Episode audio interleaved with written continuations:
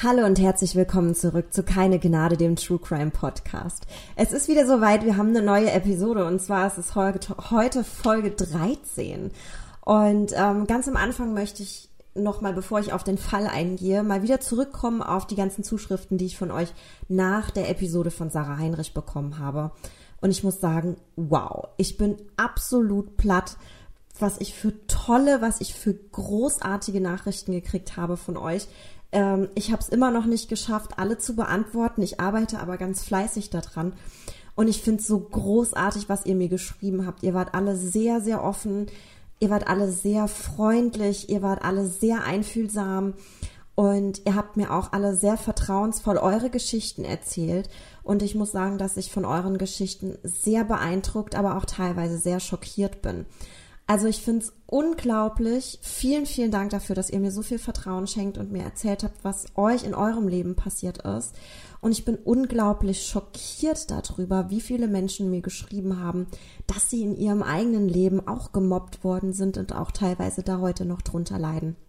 Es ist, ich bin da wirklich sprachlos. Ich weiß da gar nicht, was ich da sagen soll, einfach was die, die Menge und den Prozentsatz angeht von dem, was ich da bekommen habe es ist einfach grauenhaft. Also dieses Thema Mobbing ist ja in unserer heutigen Gesellschaft nochmal ein ganz intensiveres, als wie es das wahrscheinlich früher auch gewesen ist. Wie viele von euch angemerkt haben, früher zu unserer Zeit, zu unserer Schulzeit hieß das noch Hänseln. Ähm, das ist äh, korrekt. Mobbing ist ja mehr so ein neumodischer, neudeutscher Begriff. Und wie gesagt, ich bin echt richtig, richtig baff darüber, wie vielen Leuten es genauso geht und wie viele Leute auch heute noch mit den Folgen zu kämpfen haben. Von daher bin ich da wirklich so weit, dass ich denke, ich möchte dieses Thema auf jeden Fall nochmal aufgreifen und vor allen Dingen möchte ich auch ganz gerne dafür sorgen, dass wir bestimmte aktuelle Themen und aktuelle Problemthemen auch in Zukunft ein bisschen mehr besprechen werden und auch in den Podcast mit einfließen lassen. Ich plane da noch so ein bisschen dran, wie ich das am besten mache. Am, am besten ist das natürlich, wenn wir das irgendwie in einen Fall eingebettet kriegen. Aber wie gesagt, ich finde es ganz, ganz wichtig, dass wir offen sprechen, dass wir ehrlich miteinander sprechen. Ich möchte euch da auch, wie gesagt, also viele haben mir gesagt, dass sie das so toll fanden, dass ich da ähm, gesagt habe, dass ich selbst Probleme habe. Und für mich ist das einfach ein Punkt, dass ich das wirklich offen bespreche. Ich bin dadurch in meinem Leben auch schon sehr häufig ähm, an negative Punkte geraten. Das ist unter anderem auch äh, im beruflichen Bereich ist es ein Problem, weil ich beruflich dadurch beziehungsweise rein vom normalen Leben her halt auch einfach ein bisschen eingeschränkt bin und bestimmte Dinge einfach nicht tun kann. Das geht bei mir einfach nicht, das funktioniert nicht. Ähm, und dadurch stoße ich natürlich im Alltag auch immer wieder auf Probleme und komme an bestimmten Ecken und Enden einfach nicht weiter. Und daher finde ich das unglaublich wichtig, dass man da so ein bisschen eine Aufklärung schafft und eine, ich sag mal, das, ja, das neue deutsche Wort Awareness, weil mir da irgendwie so ein bisschen diese, ja, Aufklärung eigentlich oder Achtsamkeit für dieses Thema schafft, weil es viele Menschen gibt, die sich einfach nicht trauen, darüber zu reden und die einfach auch unglaublich eingeschränkt sind. Und dadurch kann man auch mal relativ schnell seinen Job verlieren. Das Problem in der heutigen Gesellschaft ist nämlich, dass wenn man eine Krankheit hat, die nicht sichtbar ist, dass man dementsprechend auch nicht ernst genommen wird und da auch immer wieder dieser Fokus kommt mit reiß dich zusammen. Diesen Satz werden bestimmt einige von euch kennen und hassen gelernt haben. Und daher, wie gesagt, mir ist es unglaublich wichtig, dass solche Themen offen behandelt werden und ich werde in Zukunft wirklich versuchen dafür zu sorgen, weiterhin offen darüber zu sprechen und hoffe, dass auch einige von euch, die nicht mit solchen Themen berührt sind, vielleicht auch mal ein bisschen dann die Augen geöffnet kriegen und für ihre Mitmenschen, die an solchen Problemen leiden, vielleicht einfach ein bisschen mehr Verständnis bekommen und einfach mal ein, einen Moment weniger die Augen rollen. Das wäre, glaube ich, schon eine ganz schöne Sache. Aber ja, so viel zum Thema ähm, für, für die letzte Folge. Ich möchte natürlich dann jetzt auch heute einen neuen Fall beginnen, der mit dem letzten eigentlich gar nichts zu tun hat. Denn ich richte mich ja auch immer mal wieder ganz gerne ähm, oder fast sogar hauptsächlich nach den Zuschriften von euch. Denn ihr schickt mir immer ganz, ganz tolle Vorschläge für Mörder, die ihr gerne besprochen haben möchtet oder Mordfälle, die ihr gerne besprochen haben möchtet. Und einige Zuschriften von euch haben beinhaltet, dass ihr auch gerne mal einen etwas historischeren Fall hättet, der ein bisschen weiter zurückliegt. Ich habe da jetzt mal ein bisschen recherchiert und es gibt einige Fälle, die sehr weit zurückliegen, die auch sehr interessant sind. Ich habe mich allerdings für einen Fall aus dem Anfang des 19. Jahrhunderts entschieden. Der liegt nicht ganz so lange zurück mit etwas knapp über 200 Jahren, aber es ist einfach mal interessant. Und der Fall, Thema Andreas Bichel, den werden wir heute besprechen. Andreas Bichel ist, wie gesagt, ein etwas historischerer, historischerer Mord. Er wird auch der Mädchenschlechter genannt und er hat sein Unwesen in den Jahren 1806 bis 1808 in Deutschland getrieben.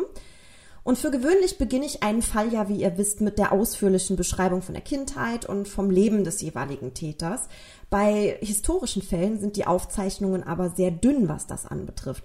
Denn der Fokus, und das werdet ihr merken, ist in der Berichterstattung ein völlig anderer. Daher sind die Informationen zur Person von Andreas Bischel eher gering und bilden keinen Schwerpunkt in der diesen, in der dies, in der diesigen, in der diesigen, in der heutigen Podcast-Folge.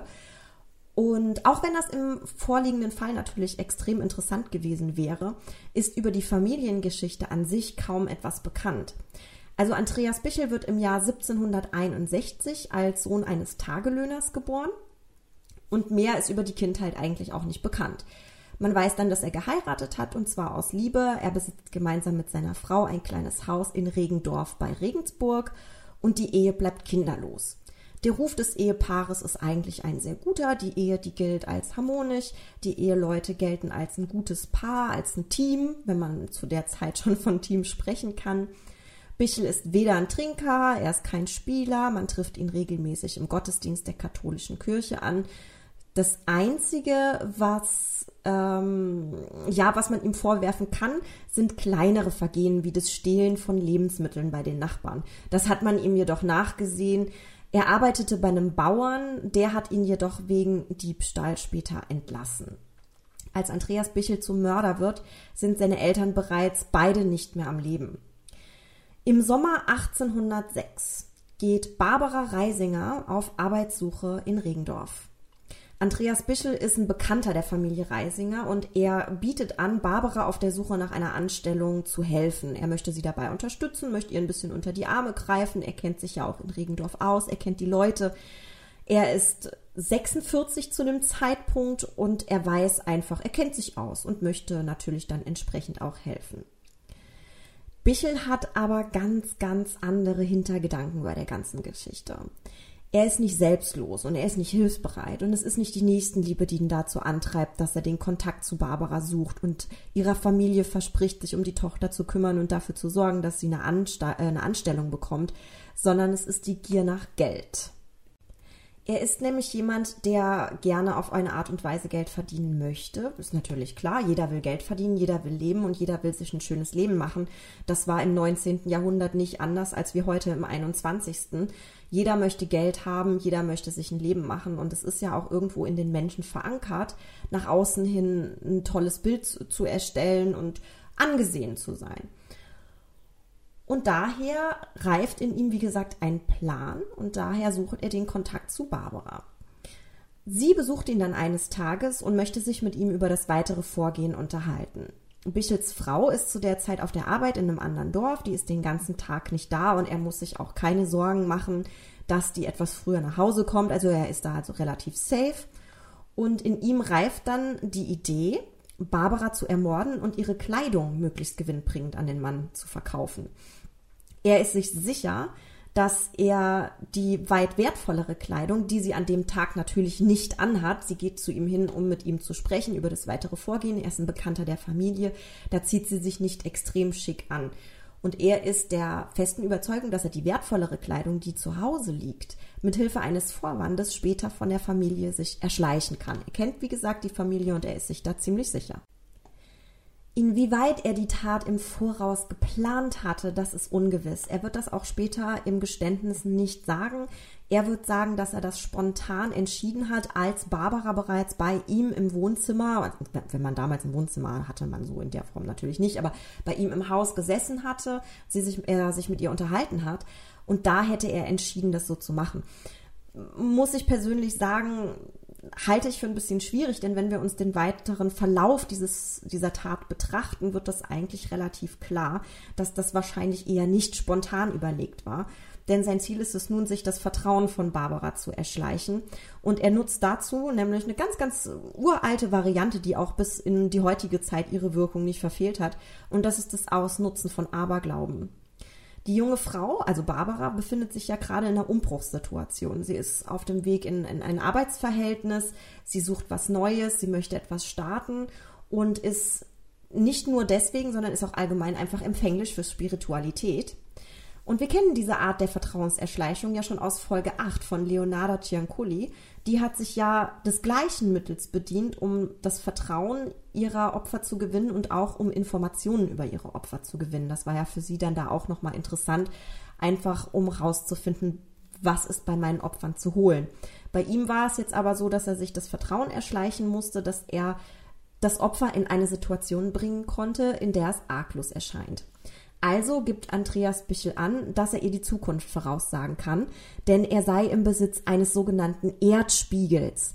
Und in diesem könnte er nämlich alles sehen, was er will. Die Zukunft, die Vergangenheit, die Geschicke, die noch irgendwie in irgendeiner Art und Weise auf Barbara in ihrem Leben warten werden ob ihr, ob sie mal heiraten wird, ob ihre, ihr, ihr Mann ihr treu sein wird und so weiter und so fort. Also alles, was für eine junge Frau in dem Fall wichtig zu wissen gewesen ist. Was es auch heute für uns äh, Menschen immer noch interessant machen würde, zu wissen, was passiert denn eigentlich in unserem Leben? Kann ich mich zurücklehnen? Kommt alles alleine auf mich zu? Was passiert eigentlich? Diese Ungewissheit ist ja da.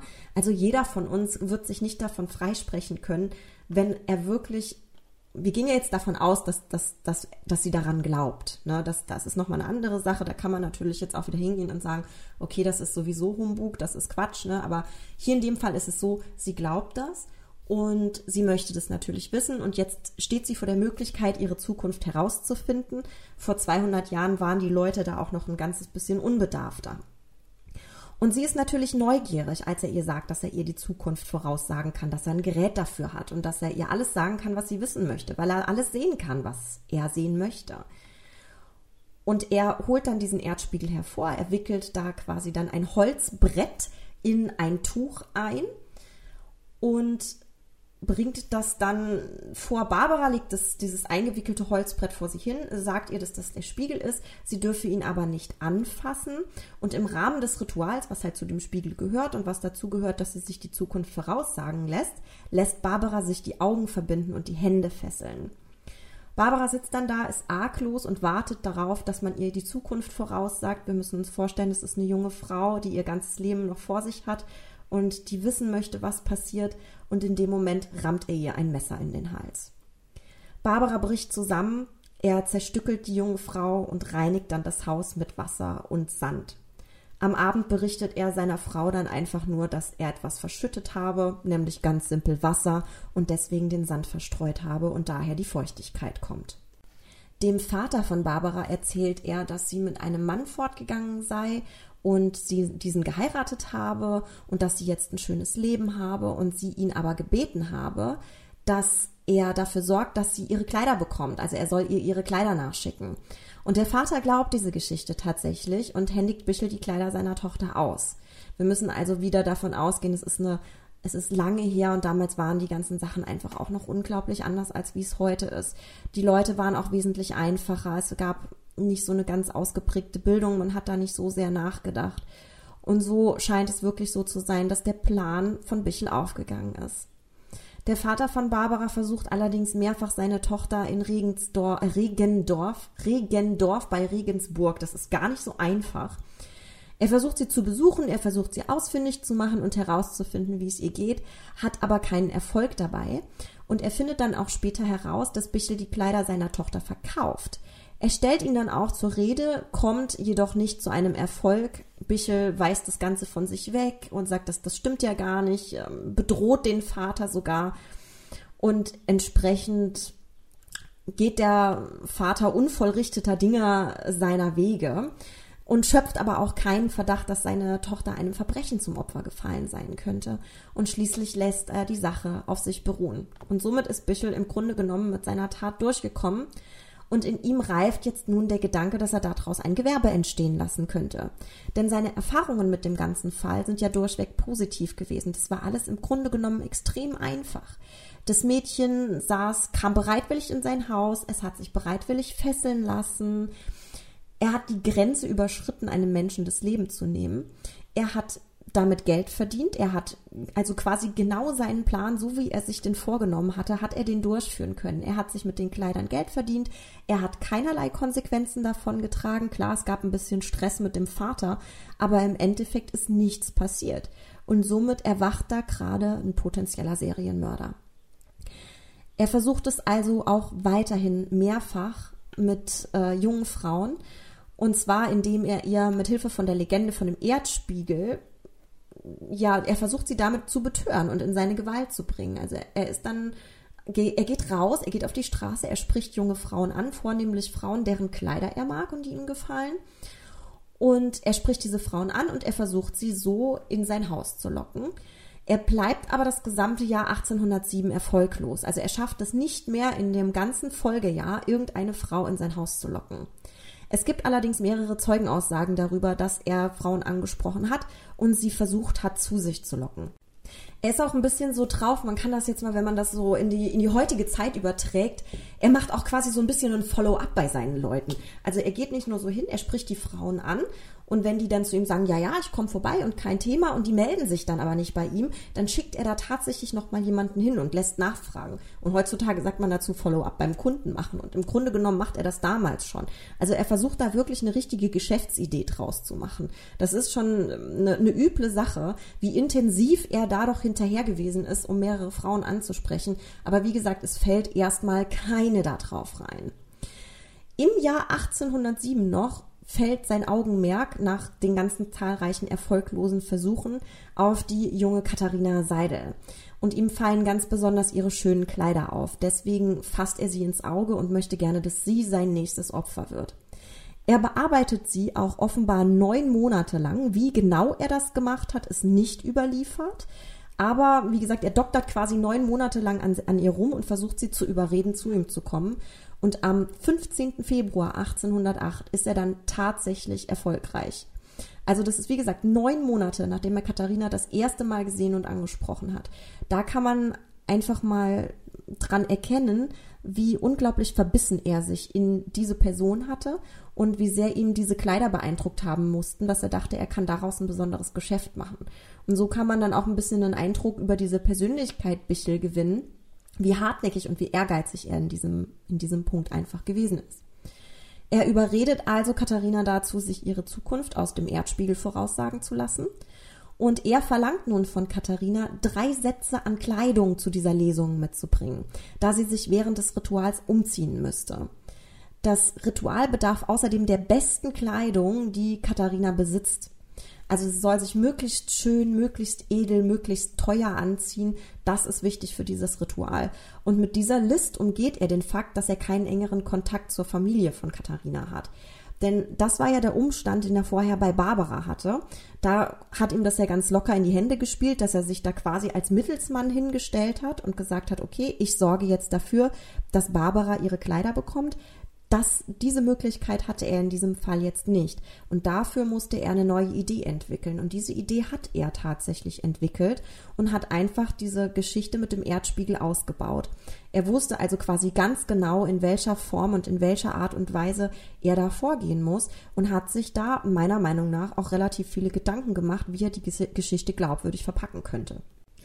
Katharina sitzt nun also in seinem Haus, er holt die Sachen hervor, genauso wie er das zuvor auch bei Barbara ge gemacht hat, legt die Sachen auf den Tisch. Er verbindet auch ihr die Augen und fesselt ihr die Hände mit der gleichen Aussage wie auch bei Barbara damals.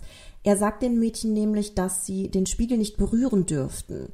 Und deswegen, damit sie nicht irgendwie im Unterbewusstsein nach dem Spiegel greifen können, fesselt er ihnen die Hände. Und auch als er ihr die Augen verbunden hat und das Mädchen ganz arglos ist und darauf quasi wartet, dass etwas passiert, stößt er ihr ein Messer in den Hals. Ihn interessiert das Innere des Mädchens. Er möchte wissen, wie sie von innen aussieht. Und deswegen nimmt er einen, er nennt es selbst Spanschnitzer und einen Hammer und öffnet ihr damit den Brustkorb. Er möchte nämlich wirklich wissen, wie sieht das da drin aus, was passiert da drin. Und das ist auch ein, ein Punkt, den man relativ häufig bei Mördern findet, die ihre Opfer aufschlitzen und die ihre Opfer öffnen und bis auf die inneren Organe vordringen, dass sie sagen, sie möchten wissen, wie es da drin aussieht oder sie möchten das anfassen. Das hatten wir zum Beispiel auch bei Frank Gust, der das ja auch interessant fand, das Innere der Opfer zu sehen und diese Wärme zu spüren zum Beispiel. Also das ist auch wieder keine Seltenheit, was wir hier haben. Er selbst ist sehr aufgeregt. Er sagte, dass er in diesem Moment auch sehr zitterte und auch sogar darüber nachdachte, etwas von seinem Opfer zu verspeisen. Im Endeffekt verhackt, äh, zerhackt er die, die tote Frau und vergräbt sie. Einige Teile der blutigen Kleidung versucht er noch zu waschen, den Rest verbrennt er allerdings. Als Katharina nach der Lesung nicht nach Hause zurückkehrt und ihre Eltern sich bei Bichel nach ihr erkundigen, flüchtet dieser sich aber nur in Ausreden. Auch hier erzählt er, Katharina sei gemeinsam mit einem Mann durchgebrannt. Und auch dieses Mal kommt ihm die Unbedarftheit der Eltern zum Vorteil, denn die glauben auch ihm dieses Mal auch die Geschichte. Und sie missachten ebenfalls die Tatsache, dass Bichels Ehefrau nur kurze Zeit später die Kleidungsstücke von Katharina zu verkaufen versucht. Allerdings wird Katharinas Schwester, sie hat mehrere Schwestern, und eine ihrer Schwestern namens Walburga wird stutzig, als sie die Kleidung mehr als drei Monate später bei einem Schneider entdeckt und sie erstattet dann schließlich Anzeige. Am Folgetag macht sich dann das Gericht auf den Weg, um Andreas Bichel festzunehmen. Und da dieser sich zu der Zeit im Wald befindet, hält man seine Frau zu Hause fest und versucht ihn in der Zwischenzeit zu finden. Und als sie ihn dann antreffen, versucht er krampfhaft ein Tuch zu verstecken, das er um seinen Hals trägt. Und das Tuch, was er da um seinen Hals trägt, das wird später von einer der Schwestern von Katharina als Eigentum von Katharina identifiziert. In der Vernehmung selbst leugnet Bichel alles. Er hat das Tuch hat er auf einem Flohmarkt gekauft. Er kenne die Familie Seidel gar nicht. Und auch hier erzählt er die Geschichte von einem Mann, mit dem Katharina gemeinsam durchgebrannt ist und ein Wahrsageinstrument namens Erdspiegel, das kennt er gar nicht und das besitzt er gar nicht. Bischel fällt allerdings dadurch auf, dass er ein sehr ambivalentes Verhalten an den Tag legt. Er antwortet mal ausweichend, mal voreilig, mal wird er kreidebleich, mal wird er knallrot. Und dieses Verhalten ist etwas, was den, ich nenne sie mal Ermittler, damals waren die Begrifflichkeiten natürlich noch vollständig anders. Aber ich nenne sie in dem Fall einfach mal Ermittler die haben dieses Verhalten gesehen und haben sich gedacht, da stimmt irgendwas nicht. Also irgendwas ist hier nicht in Ordnung, der verbirgt doch etwas. Die hatten da also schon den richtigen Instinkt gehabt und sie entscheiden sich dazu, eine Hausdurchsuchung durchzuführen. Und während dieser Hausdurchsuchung wird dann zahlreiche Kleidung in der Kiste und auf dem Dachboden entdeckt, die sowohl als die Kleidung von Katharina Seidel als auch als die von Barbara Reisinger identifiziert werden kann.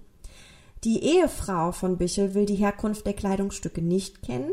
Sie sagt, ihr Mann hat ihr diese geschenkt. Zeugen sagen jedoch aus, dass, aus, dass Frau Bichel regelmäßig daran beteiligt gewesen sei, diese Kleidungsstücke auch auf dem Markt zu verkaufen. Inwiefern, inwiefern sie selbst an dieser ganzen Geschichte beteiligt war, bleibt dahingestellt. Im Endeffekt wird Andreas Bichel aussagen, dass seine Frau weder etwas wusste, noch etwas mit den Morden zu tun gehabt habe. Man weiß es nicht, man wird es wie gesagt niemals rausfinden. Die Ermittlungen werden für die damaligen Verhältnisse dann auch verschärft, denn mittlerweile ist man sich sicher, dass sie sich hier dass es sich halt hier um ein Verbrechen handelt, dass das nicht nur eine einfache Sache ist von, von vermissten Mädchen, sondern dass hier wirklich was passiert ist.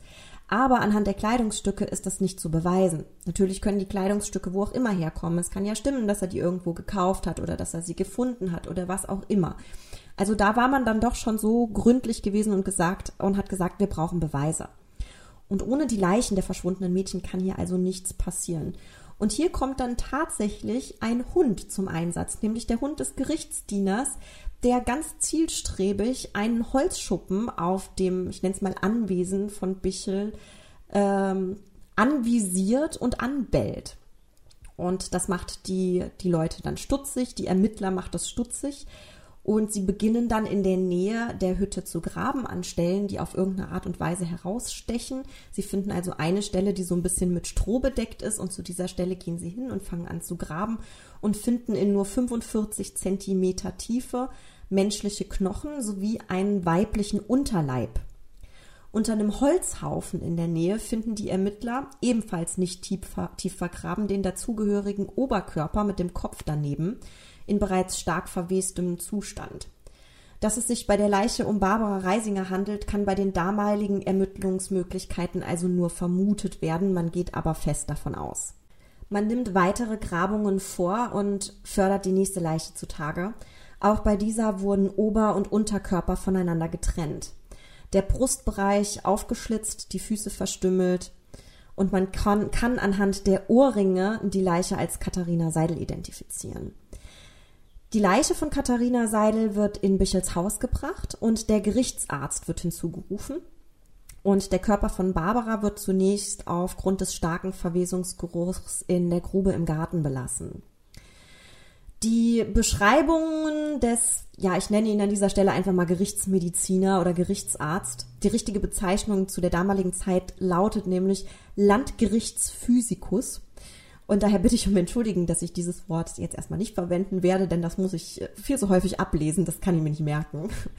Und ähm, das ist mir halt ein bisschen zu umständlich und deswegen bleibe ich mal bei Gerichtsmediziner.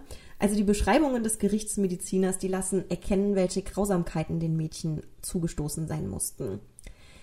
Die Leiche von Barbara Reisinger weist eine geöffnete Brust auf. Die verfaulten Organe, vor allem das Herz, ist aber noch an Ort und Stelle. Die Gliedmaßen sowie der Kopf wurden entfernt und gemeinsam mit dem Oberkörper in die Grube geworfen. Verletzungen am Schädel konnten allerdings keine festgestellt werden. Auch alle Zähne waren noch vorhanden. Wir müssen bedenken, die liegt jetzt seit zwei Jahren in der Erde. Das heißt, die Verwesung ist auch schon mal ein gutes Stück vorangeschritten. Äh, das heißt, man kann da auch nicht mehr hundertprozentig alles feststellen. Vor allen Dingen mit den eingeschränkten Mitteln der damaligen Zeit. Die Beine waren oberhalb der Kniegelenke zerteilt und gemeinsam mit dem Unterkörper in der anderen Grube entsorgt worden. Am Kopf von Katharina Seidel, die ja erst seit circa drei Monaten in der Erde liegt, konnten Verletzungen am rechten Schläfenbein und am Hinterkopf festgestellt worden. Die sind jedoch nicht auf den Knochen durchgedrungen. Ein Stich in den Hals hat weder die Luftröhre noch die Schlagader verletzt und die Brust war vollständig geöffnet worden und die Mediziner konnten hier erkennen, dass hier eine Kombination aus Hammer und einem spitzen Gegenstand verwendet worden ist. Das hatten wir ja schon zuvor erfahren, dass er hier dieses Schabe oder Schabwerkzeug und einen Hammer verwendet hat und das konnten die Gerichtsmediziner auch zur damaligen Zeit tatsächlich schon feststellen. Alle Organe sind noch unverletzt im Körper enthalten.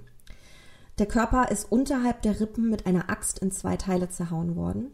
Und auch an dieser Leiche sind die Beine oberhalb der Kniegelenke durchtrennt worden. Die Bauchmuskulatur, die Geschlechtsorgane und das Schambein sind durchschnitten worden und die inneren Organe der Bauchhöhle sind entfernt worden und auf den Mist geworfen. Dort hat man sie später auch gefunden. Der Gutachter hält fest, dass er vermutet, dass beide Frauen noch lebendig gewesen waren zwar bewusstlos, aber lebendig, als man ihre Körper aufgeschnitten hat. Die Todesursache, die Todesursache war in beiden Fällen die Folge der Verstümmelungen. Also wie gesagt, davon geht man aus. Tatsache dessen ist die, die Feststellung, dass der Stich in den Hals weder Luftröhre noch Schlagader verletzt hat.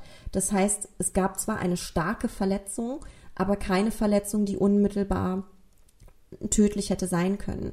Und dadurch, dass Bichel ja nicht wirklich viel Zeit hatte, wir wissen ja, er hat das gemacht, wenn seine Frau nicht zu Hause gewesen ist, wenn seine Frau nicht auf der, wenn seine Frau auf der Arbeit war und ähm, er musste das Haus ja noch putzen entsprechend. Also hat er nicht viel Zeit. Also muss man leider davon ausgehen, dass er den Frauen das bei lebendigem Leib angetan hat. Das Gericht ist so human und verzichtet auf die Identifizierung der Leichen durch die Familie. Sie begnügen sich einfach mit den augenscheinlichen Ergebnissen von den Gerichtsmedizinern, den Resten der Kleidung, die an, der Leichen, an den Leichen noch zu finden sind, die noch zu erkennenden Gesichtszüge, die Haarfarben, die dann auch entsprechend passen. Die erste gefundene Leiche hat schwarze Haare, die zweite gefundene Leiche hat braune Haare. Das passt zu den vermissten Mädchen. Und wie gesagt, bei Katharina Seidel entsprechend die Ohrringe, die auf das Opfer dann zurückzuführen sind, dass man sagen kann, okay, wir sind hier sicher, dass wir es mit den beiden verschwundenen Mädchen zu tun haben. Und nach den Erkenntnissen, die durch die Untersuchung der beiden Leichen erfolgt waren, wird Andreas Bichel erneut verhört. Der berichtet zunächst, dass Katharina Seidel von Unbekannten in seinem Haus getötet worden sei.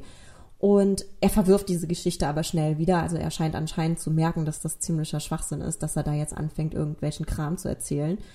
Er beginnt dann eine andere Geschichte zu erzählen und sagt, er hat sich mit Katharina gestritten und hat sie im Eifer des Gefechts quasi aus Versehen in seiner Wut mit einem Stück Holz erschlagen. Aber auch die Geschichte verwirft er relativ schnell wieder und gesteht dann recht schnell, dass er das Mädchen ihrer Kleidung willen in voller Absicht getötet hat. Den Mord an Barbara Reisinger, den leugnet er. Und er will auch angeblich nichts davon gewusst haben, dass noch eine zweite Leiche bei ihm im, im, quasi im Garten gelegen hat.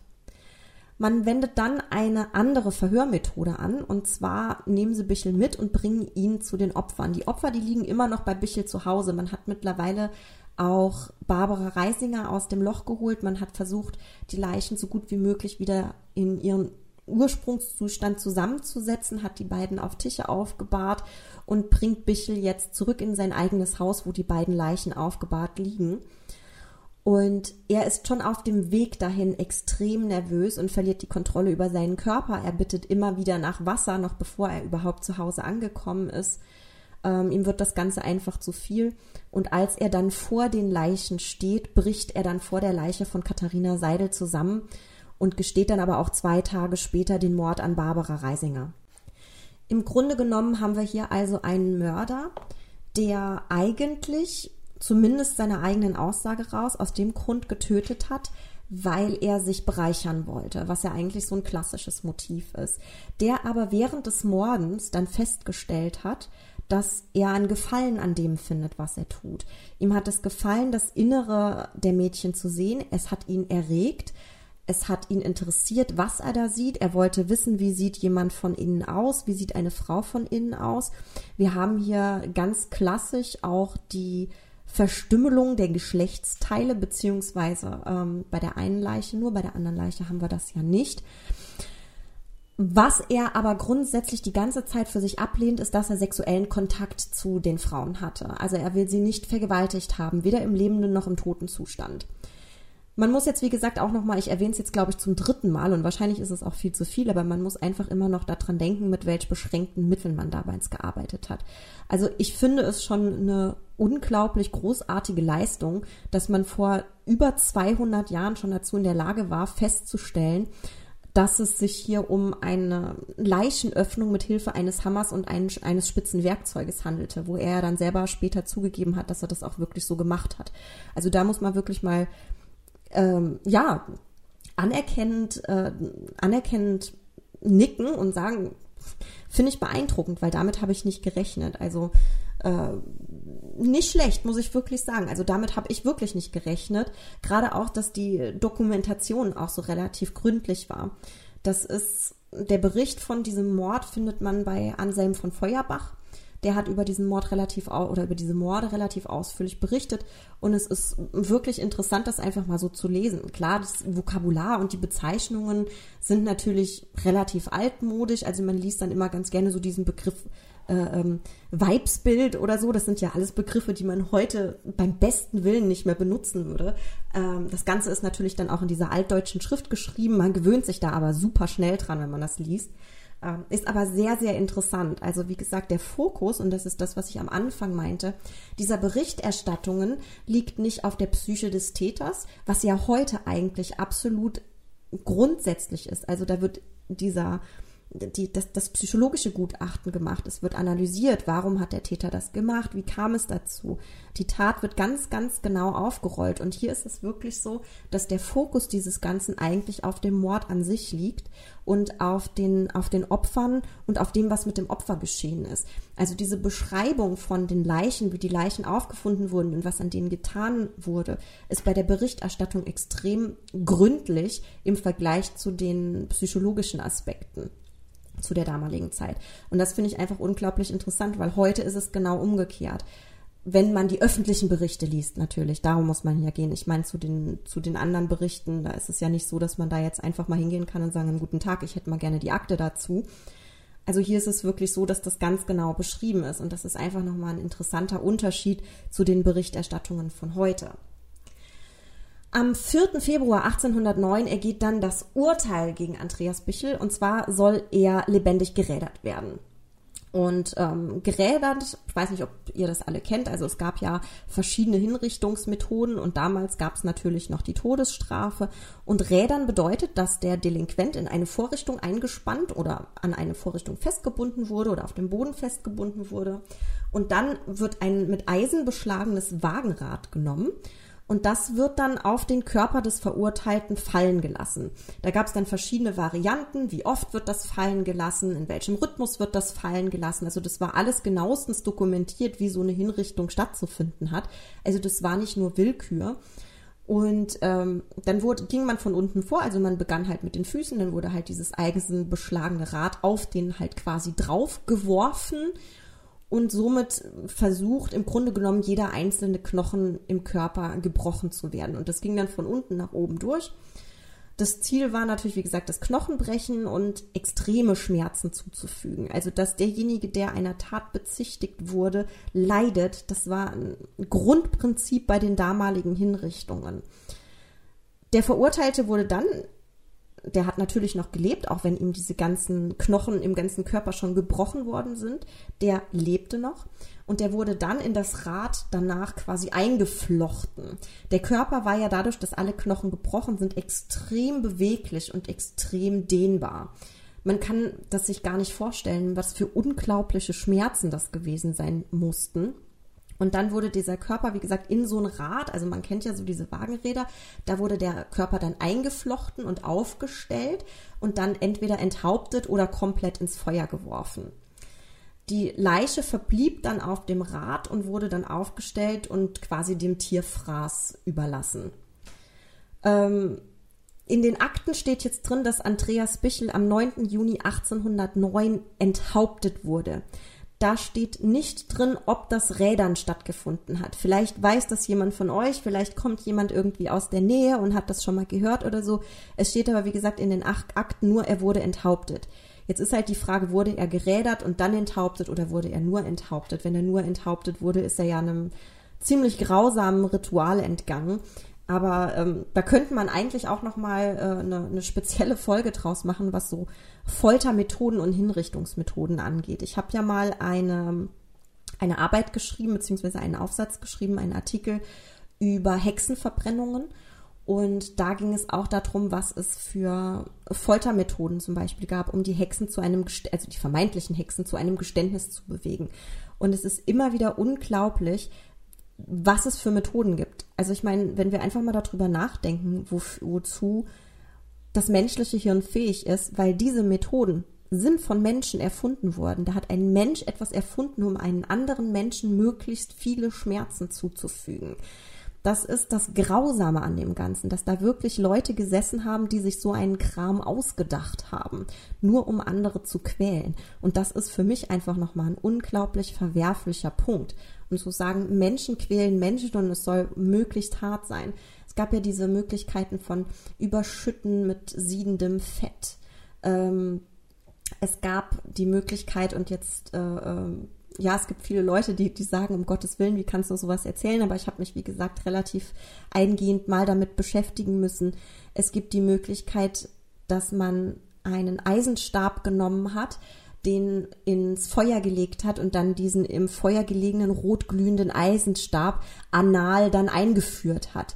Man hat die Fingernägel rausgerissen. Man hat, ähm, ich meine, die eiserne Lady, äh, hier diese, nee, eiserne Jungfrau heißt das Ding, ähm, wo die Leute reingestellt wurden und aufgespießt wurden. Also das ist so unglaublich vielfältig, was es da für brutalste Möglichkeiten gegeben hat, Menschen aus dem Leben zu reißen oder Menschen hinzurichten. Da sind dann solche Dinge wie zum Beispiel die Guillotine, die dann auch ein bisschen später vorkam. Die kennt man ja so, französische Revolution standardmäßig. Guillotine ist eigentlich so ein ganz bekanntes Motiv. Eigentlich noch mit einer der humansten Methoden gewesen. Also so eine Enthauptung, das ist ja nicht so, wie man sich das vorstellt. Ein Hieb und fertig. Das sieht man vielleicht im Fernsehen so, aber das funktioniert so nicht. Ihr müsst euch vorstellen, im Halsbereich, wo dann derjenige auch enthauptet wird, ist ein relativ harter Knochen. Das heißt, da kann man nicht nur einen Schlag und durch, sondern das hat teilweise vier, fünf, sechs, zehn, 15 Schläge gedauert, bis der Kopf überhaupt durch war. Das hat dieser Mensch also alles mitgekriegt, wie ihm da mit mehrfachen Schlägen der Kopf abgesemmelt wurde. Das ist also, wie gesagt, nicht mit einem Schlag und fertig passiert. Und dadurch gab es dann wirklich auch extra Scharfrichter mit besonders scharfen Schwertern, mit besonders viel Kraft, die dann teilweise auch eingeflogen, eingeflogen in Anführungsstrichen, also eingereist sind oder engagiert wurden, um spezielle Hinrichtungen so human wie möglich durchzuführen. Also es ist alles gar nicht so einfach, wie das scheint. Das wird im Fernsehen natürlich immer entsprechend dargestellt. Und deswegen die Guillotine, die dann ja extrem hoch war, die hatte ja, wenn man das sieht, die hatte ja eine ganz extreme Fallhöhe, damit das halt wirklich in einem durchging. Das war also gar nicht so einfach. Naja, das sind Details, ähm, die man wissen kann, aber nicht wissen muss. ähm, es war mir auf jeden Fall einfach mal wichtig, da so ein bisschen drauf einzugehen, um zu sagen, okay, man stellt sich das alles wirklich ja sehr, sehr einfach vor, aber es ist eigentlich alles gar nicht so einfach gewesen. Einige Mörder in Deutschland sind noch geköpft worden. Äh, unter anderem zum Beispiel auch äh, Peter Kürten, der Vampir von Düsseldorf, der ist, soweit ich mich erinnere, auch geköpft worden noch. Der war ein bisschen später. Der war noch mal ein gutes Stück später. Aber ja, die Todesstrafe gab es noch eine ganze Weile in Deutschland. Und somit haben wir dann heute einen etwas historischeren Fall abgeschlossen. Ich hatte noch ein paar mehr historische Fälle äh, im Repertoire, die noch so ein bisschen älter sind. Da ist es aber so, dass das dann relativ kurz und relativ wenig Details ist, weil es halt so ein bisschen eher in Richtung Geschichtsschreibung geht und man da nicht so zwangsläufig viel erfahren kann. Das heißt, es wäre dann kürzer. Da müsste man dann vielleicht zwei Fälle in eine Folge packen, wenn euch das interessiert. Ähm, ja, ist halt die Frage. Da könnt ihr mir ja auch mal zu sagen, was ihr davon hält. Jedenfalls hoffe ich, dass ich euch mit der Folge 13 dann jetzt entsprechend einen Wunsch erfüllen konnte und euch dann damit auch mal einen historischen Fall präsentieren durfte.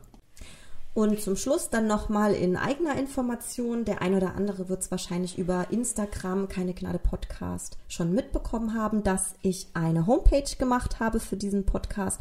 Und zwar findet ihr diese Homepage unter www.keinegnadepodcast.com. Ganz wichtig, .com, nicht .de, .com. Dort findet ihr Informationen zu den Fällen. Ich habe da einen Episodenguide drin. Da ist auch nochmal ein Podcast-Player, über den ihr dann auch dort nochmal den Podcast hören könnt. Da sind immer die fünf aktuellsten Folgen drin. Wie gesagt, dann die Erklärung zum Podcast. Wir haben da auch Literaturtipps, ein paar Tipps zur Lebenshilfe.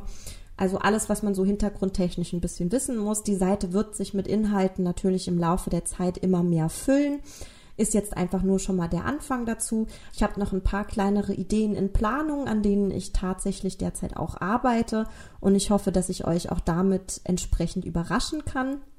Ich würde mich sehr, sehr freuen, wenn ihr weiterhin dabei bleibt bei dem Podcast. Ich danke euch vielmals fürs, Bäh, ich habe wieder einen Sprachfehler.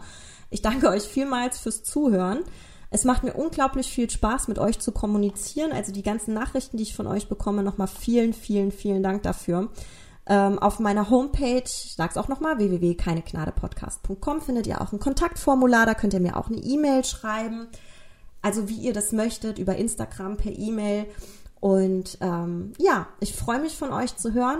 Ich wünsche euch ganz, ganz viel Spaß und noch eine schöne Zeit. Wir hören uns dann wieder am Sonntag in zwei Wochen. Ich wünsche euch was, macht's gut und bis dahin, eure Heike.